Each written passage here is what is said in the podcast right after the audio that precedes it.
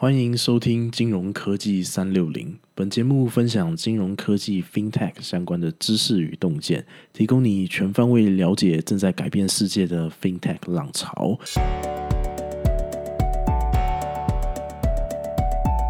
Hello，大家好，我是 Peter。嗨，我是 Ricky。今天是我们的第一集哦。我想从我最近在 A 十六 Z 的部落格上看到的一篇文章开始来谈哦。这篇文章的标题是“所有的公司都很可能成为金融科技公司”。这听起来好像没有什么特别的。但是重点是，这个 A 一六 Z 呢，它是一家创投，是很多科技巨头都很关注它的观点的创投。Ricky，你可不可以跟大家简单介绍一下 A 十六 Z 这家公司吗？OK 哦，这个创投是什么？创投就是专门投资创业公司的机构嘛。如果创业公司起来了，那我们未来的世界就会是那个样子。所以创投基本上都会很敏锐的察觉到未来世界可能的发展趋势。那 A 六 Z 呢？它不只是去创，不只是创投，它也是戏股最知名的创投。我们大家都知道，戏股是呃几乎是美国的这个创业的热热热点，然后热地哦。他们投资后被并购跟上市的公司呢，就有九十三家，包括市值是台积电两倍的 Facebook，那以及知名的 Instagram、IG 哦、Slack 跟 GitHub 这些公司。A 十六 Z 呢，创办人他基本上在十年前说过一句话哦，那叫做 “Software is eating the world” 哦，软体即将吃掉这个整个世界，等于说 A。十六 Z 在这么十多年前，它不止预测软体发展的未来，还一起和这些公司一起创造我们现在的世界。那现在我们的确软体就吃到了这么这么多的公司，对不对？那你打开手机啊，你的食衣住行娱乐几乎全部都依赖于这些手机 APP。哦，甚至说像现在 COVID nineteen 的疫情然后，很多人连工作都要变成远距在家工作，那更需要透过一些协作的软体呢，来帮助他开会啊，管理工作的进度。所以我觉得他们现在二零二零年呢，在谈一个主题，这个主题叫做“所有公司都将成为金融科技公司”。我觉得这个观点真的非常值得我们现在聊一聊。诶，你讲到这个软体成为我们生活当中不可或缺的一部分，我就想到最近这几年在台湾有一个词非常的红，这个词叫做数位转型。OK，许多传统的公司他们都建立自己的网站，那开发自己手机的 App。但是其实啊，就是我想跟大家分享一下，这个这就是做网站这件事情，在二十年前，它并不是像现在这样子，你一个人就可以做这这么容易的一件事情哦。在二十年前，大概只有大的企业或政府，他们比较有办法有这样的资源去做到。当时做一个网站，你不只需要自己写程式，你还要就是呃自己去架设这个伺服器，那让你的这些程式、你的网站系统可以挂在上面跑哦。那那个时候你也很难做好资讯安全，网站随时有被坏客入侵的风险我记得我小的时候吧，有一个同学他很厉害，那呢他电脑很强啊，他是在四月一号愚人节前一天，他成功这个骇入这个学校的网站。那公告说明天放假，那全校哗然。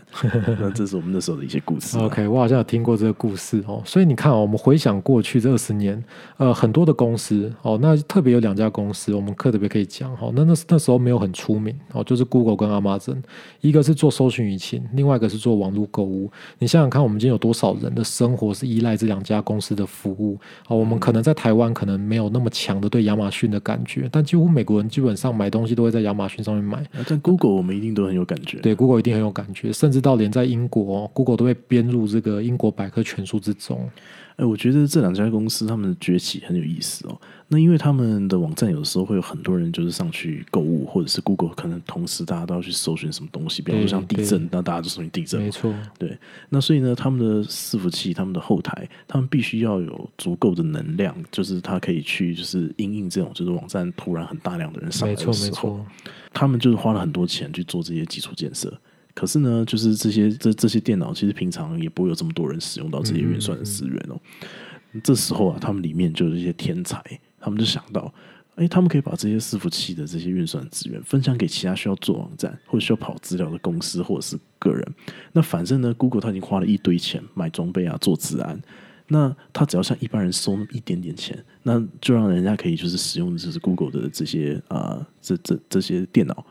那我觉得这是非常的聪明哦，就是他基本上把他的这个成本就变成这个，还还可以来收钱哦。那所以呢，现在大家就是几乎不用写几行程式，你就可以很简单的把你自己的网站就挂到 Google 的云端平台上面。呃，第一年甚至还免费，我们没有收他们的这个广告了，但是就真的其实蛮好用的。那 Google 提出这样的服务呢，就对于啊网络开发的大家来说，就是省太多时间跟精力了。所以呢，他们的这个服务很快就红了。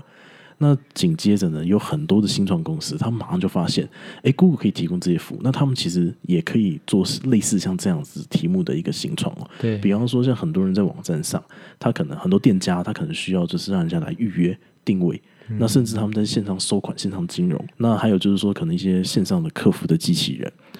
那很多公司就渐渐的开始提供这些服务，那让一些不太会写程式的人就可以轻松的串接这些服务，因此这个数位化就开始蓬勃的发展。这我举个例子好了，像我妹妹她是做这个水上活动的教练，就是 SUP 啊、帆船啊什么等等这些东西哦。那她之前成立公司的时候，呃，她就来跟我请教，我就把这些资讯给她。然后呢，他花一个星期的时间就把他的网站做好了。他的网站不是只有简单的啊上面很美的照片的网站哦，他的网站上面还有这个预约的系统，甚至他可以直接让别人在上面刷卡，他收到钱这样子。OK，你这边讲的都是过去网络的发展哦，也就是过去十年改变网呃我们人类的生活最大的领域哦。那我觉得听众可以特别留意刚刚 Peter 讲到这个 Google 的这个概念哦。Google 它透过建立这样的云端的系统，让所有人他都可以轻松的在 Google 的云端平台哦去建立他自己的一个呃类似他的一个服务，提供一些服务这样子。那这种感觉呢，大家留着，因为我们待会谈 FinTech 呢，就会有介绍一个非常类似的这种概念哦。那我们仔细想哦，软体公司能。这样子影响到我们人体的人的生活的方方面面哦，很重要的就是我们要理解一个观念，这观念叫做 IaaS 哦，Infrastructure as a Service，那我们简称就叫做基础设施如同服务。譬如说，许多的公司啊，创业家，他们可能想要做一些工具呢，让人们或其他的公司可以轻松在网络上做到自己想做的事情啊。例如说，展示产品呢，卖东西呢，接受定位，对不对？那经过这十几年发展呢，其实网络产业的机会已经相对比较饱和了。那科技巨头也已经把触角伸到各个领域。哎，那这边我就想要问 Ricky，就是说，那你觉得就是哪里还有新的机会呢？未来十年可能改变人类生活的东西会是什么？OK，我觉得这很好。我们现在今天要谈的就是刚刚提到的这个 A 一六 Z 哦，他的文章里面谈到一个很重要的观念，就是说什么呢？他说所有公司呢都在未来即将可能会成为金融科技公司。他这一点就是在谈这过去十年哦，这个网络产业发生的事情，即将在金融科技领域里面重复发生。金融科技这项技术哦，应用呢，绝对会比网络产业来的更深更广哦，对于我们整个人类的影响会更广泛。那机会也会比网络创业跟软体创业来的更多。哎，听你这样说，其实我就有两个问题哦。第一个问题是说，你可不可以简单谈一下金融科技它的机会在哪边？那第二个就是说，那这些机会对于在台湾或者是在亚洲的人大家来说啊，呃，我们可以有什么样的着力点呢？OK，FinTech 本质上呢，它其实就是在用技术解决金融问题哦。我们可以先想一下金融的本质是什么。金融的本质，我们可以先把它很粗糙的简化成呢，它基本上就在处理金钱的流动。那过去呢，我们在处理金钱的流动的时候呢，都是被金融业把持着。那我们的效率也不高，然后我们使用这些呃金流服务呢，体验也不好哦。那 A 六 Z 呢，它也有曾经做过调查，它发现就金融业呢，普遍在美国的满意度不到三十趴。如果我们将软体的创新力道把它转向到金融领域，然哦，分一点点注意力到金融领域，那金融科技的创新呢，将会带来。排骨最不可挡的趋势。那我们要怎么去拆解这个趋势？怎么样子可以看透这些机会呢？我觉得我在这边可以先跟大家分享，就是金融科技的整体需求，我们可以简单的分解成六个层面、六个步骤啊。几乎每一个金融科技的创新呢，它都涉及到这个六个层面的两到三个部分。好，首先呢，金流本身是很重要的，因为金流本身它必须是干净跟安全的，才能谈得上商业嘛，对不对？金融科技第一层，它就是要做防诈骗、防洗钱的技术，这也是为什么你不能在路边随便就开一家银行哦，因为你只要稍有不慎呢，那些诈骗集团啊，或者是洗钱的这种人口贩子啊，就会来利用你这样子的这个呃机会，这样子。哎，对你这边这样讲，就让我想到说，像现在这个人工智慧很红嘛，那我好像有看过，就是说现在人工智慧有一个很成功的一个应用，就是啊，它可以在银行就是很多笔的这个金流数据上面，它可以去辨识出来哪些钱、哪些金流可能跟洗钱有关呢？没错，这个防止非法使用就是最重要的这个金流的第一关，否则你明天就会被查水表，然后搞不好法院你就跑不完了，对不对？所以呃，如果你今天只是做一个少量的金融创新，那也还好。但是你今天做金融创新，怎么可能只想做一个小市场，对不对？所以第二层呢，就是你的金流大小的需求。那越大的金流呢，在实体经济中基本上影响会更广，所以政府呢也会有相关的法规，对于金流处理越大、流动越大的呢，会要求的更严格。所以第二层就是说。呢，呃，我们要怎么样来用技术来符合政府的要求？所以第一点呢，我们刚刚讲第一个层面就是防诈骗，对不对？所以第二个层面呢，它就要符合政府的规范。那只要这两个层面做完呢，金流就没有问题。所以接下来呢，我们需要什么技术呢？我们接下来需要的技术就是要来能记录这个金流的呃流向。那我们要储存、记录跟备份这些金流的记录，好，这些账本，好。所以第三层呢，就是我们怎么样透过技术来良好的储存、高效率的、哦快速的储存跟分析这些金融数据。哎，这样我想到就是说，其实金融这些数据的分析，其实是一件不简单的事哦。因为就是金融数据它的来源可能来自世界各地嘛，大家的消费情况在世界各地啊，那涉及的领域就是各行各业喽。那我们要如何把这些就是资料？就是整理好，那进行好的分析。哦，你讲到一个很重要的一点，在金融上面哦，它跟其他领域不太一样的地方是，金流都会来自于非常广泛不同的人，也会来自于非常广泛不同的地点，也会来自于非常广泛的不同的时间。那我们牵涉到的实体经济呢，其实很广。那不像说，哎，我可能是生产杯子，我只要知道谁买杯子，怎么生产杯子就好了。那金流呢？呃，回回到这个实体世界呢？那实体世界又会再回到金融体系，所以金融科技的第层的需求哦，就是最终的这一层，然后就是最上面这一层，就是电子支付。那么什么实际上在消费跟转账的时候呢？有没有什么技术是可以更高效的简化这个付费的流程？所以以上四个层面哦，第一个层面防诈骗，第二个层面符合政府法规，第三个层面金融数据的记录与分析，那最第四层就是电子支付哦，那这些。东西都会牵扯到一个很重要的东西，就是你的资讯系统哦，基础建设的建立哦，就像 Google 一样，对不对？那这就就是第五层，就是核心系统的技术开发。那这样子这么说的话，这对传统金融业来说，传统的金融业、银行啊、保险公司，看起来好像就没什么优势哦。感觉金融科技公司可以直接在现有的这个金融环境当中走出一条新的出路哦。哦，这是一个很好的一个一个问题。为什么这是一个很好的问题哦？通常这种创新它不会是一步到位的破坏式创新，它通常都是有点渐进的开始，然后在某个时间点突然爆炸。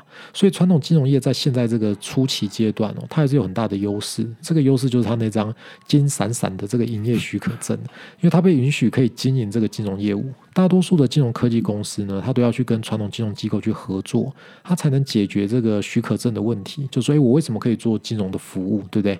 所以最后一层就是第六层，然后就是营业许可的授权，也需要这个一些技术呢，去帮助金融机构呢来判断，哎，我可以授权怎么样的公司来使用我们的公司的这个许可证，然后它怎么样情况下可以挂在我们公司底下提供这样的金融服务哈。所以基本上我们的结论就可以想成这六个层面。好，我们再帮各位听众。复习一遍哦，第一个就是防诈骗，啊，第二个就是符合政府的规范，那第三个就是金融数据的存储跟分析。那第五、第四个方面就是电子支付，那第五个方面就是基础建设啊，第六个层面就是这个呃金融机构的营业许可的授权。好，那基本上这些方方面面呢，都已经有许多的公司它在开始在做。哎，你这样子讲，我怎么听起来好像觉得怪怪的？如果这这六个层面每个方面都有公司在做，那不是机会也就都被他们做走了吗？为什么就是未来所有的公司都将成为金融科技公司呢？OK，这就讲到很重要，就是我们刚前面谈的 Facebook 啊、Google、Amazon 这些。公司，我们刚刚谈到一个很重要的观念，这观念就是说这些公司是怎么样崛起的？这些公这些公司的崛起都是在当软体公司开开一家软体公司变得非常容易的时候呢，才慢慢做起来的。所以反而哈，金融科技公司现在。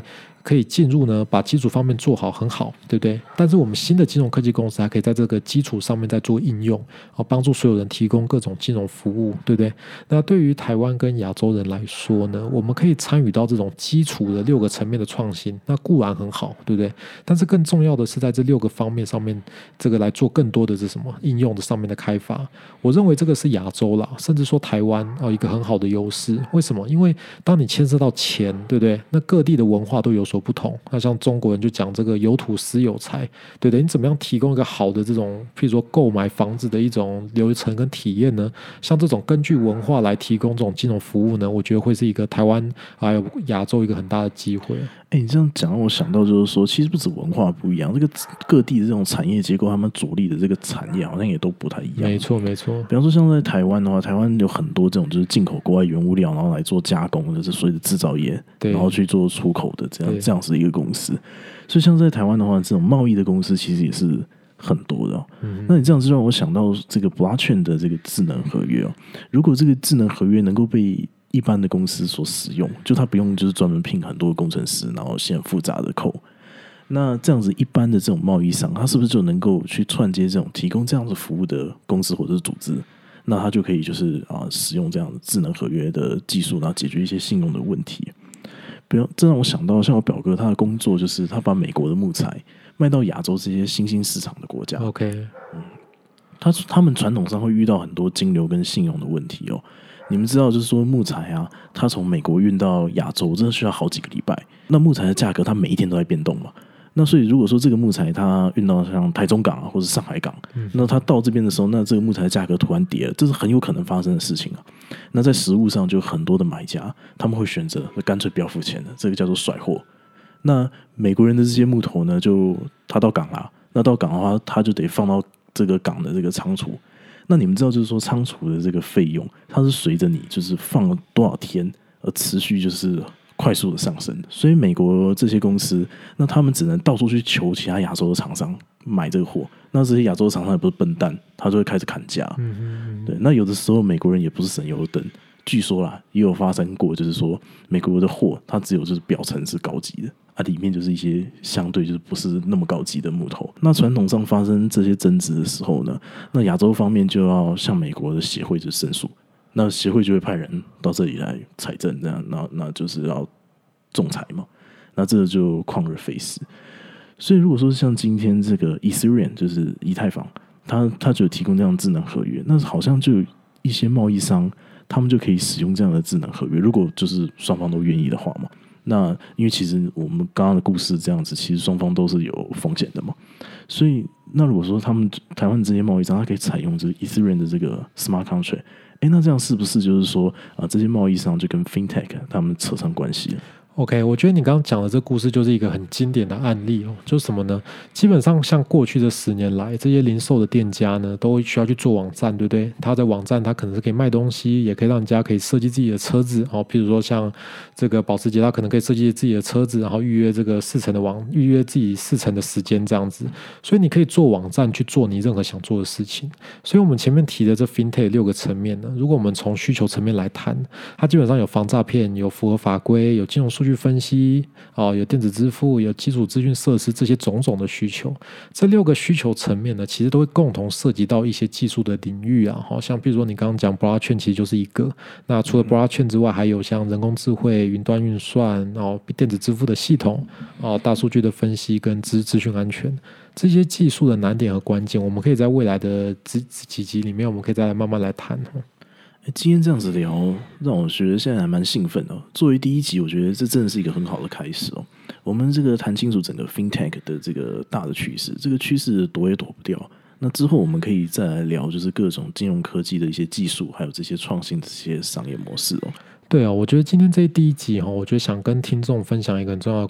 态度哦，就听我跟 Peter 谈这种金融科技的时候呢，你可能会感觉这些金融科技会离你很远哦。比如说，你可能在想说，啊，你在用 Line Pay，然后你就赚那个点数啊，感觉到这些电子支付，哎，的确慢慢影响我的生活啊。你可能看到新闻报道说，哎，比特币又创新高，哦，知道说对也暴跌，哦，知道虚拟货币呢，啊，区块链技术正在蓬勃发展。但是你仔细想一想哦，三十年前呢，你的父母甚至你家呢，可能很常使用那个印表机啊，或者是一些办公用具。啊，跟传真机是不是是不是默默的就被网络跟许多的手机 APP 给取代？那现在软体发展到巅峰了，OK，那我们也有一个领域呢，也正在默默默默的在耕耘在发展。那这个要取代我们习惯的各种的金融服务，好，这就是金融科技。那如果你有在思考你自己的职涯发展呢，你可能会想成为软体工程师，或者是你可能是非工程相关背景的，你工作上就依赖很多的资讯工具。那所以我们已经确定了，哈，软体这个趋势已经是没有办法抵挡的。那很多人职涯上就会去学一些咨询技能，对不对？然后比如说学习写程式，好，或者是把 Office 呢用到这种达人的等级。呃，但是我们要谈的一个观念是这样：你生在这个时代，你有没有想过挑战一个更新的机会？那我们刚刚前面讲到，那就是金融科技。那这方面呢，软体公司呢才正在开始。如果你想要做一些有意义的事情，你不止不不需要去和其他人抢一些 Google 啊、Facebook 的工作职缺，你其实可以考虑就是从一个呃金融科技公司的一个工作机会开始，哦，跟着这这股大势呢来发展的职涯，对不对？这样子的趋势你也挡不了。嗯哼，哎，你这样子讲，就让我想到有一本书叫做《长尾效应》哦。它里面谈到，就是说我们资压发展早期，其实不会给我们带来太多的价值，还有我们的福利啊，一些报酬其实都不会太高，而是在职涯的中后期，大概在四五十岁的时候，你的人脉啊，你的资源会一下子爆炸起飞。OK，那如果这时候你没有跟着爆炸起飞的话，那这辈子可能也就这样子了。对啊，所以我在想，就是说，如果说如果说就是过去十年是这个。网络跟手机的这个呃时代，那未来十年会是什么的时代？如果真的是像这个 A E 六 Z 他们大家在谈的这个金融科技的这个时代的话，那我觉得就是说，哎，大家可以真的认真来考虑，就是你自己的职涯。那不管如何，你也可以多听我们的这个 Podcast，你可以得到更多的资讯。对，那我想我们第一集就把这样的心态，就是和大家这个分享一下。那希望也可以让大家就是有一个新的一个想法哦。好，那我想我们今天的内容就差不多到这边，也差不多该告一个段落。那非常谢谢你，就是听到现在。那我们非常重视就是所有的听众朋友给我们的回馈哦。那所以如果呢，你对我们的呃节目有任何的想法，你希望可以帮助我们，让我们做得更好一点的话，那欢迎你可以寄信到我的信箱。那我的信箱是 Peter P E T E R at at 就是那个小老鼠嘛，T W Coder dot com。那我再重复一次哦，我的 email 是 P E T E R at T W C O D E R dot com。那我们就下次再见喽，拜拜，拜拜。